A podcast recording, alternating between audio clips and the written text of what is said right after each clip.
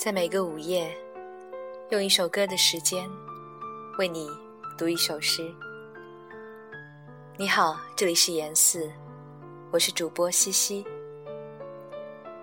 此刻刚从理发店回到家里，所以今天的这首诗名字叫做《理发店》，来自费明。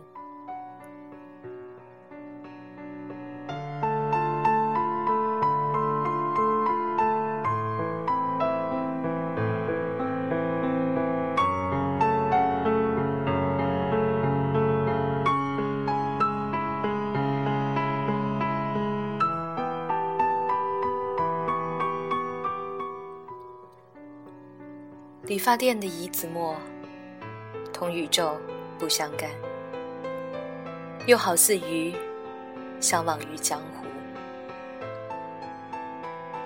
匠人手下的剃刀，想起人类的理解，画的许多痕迹。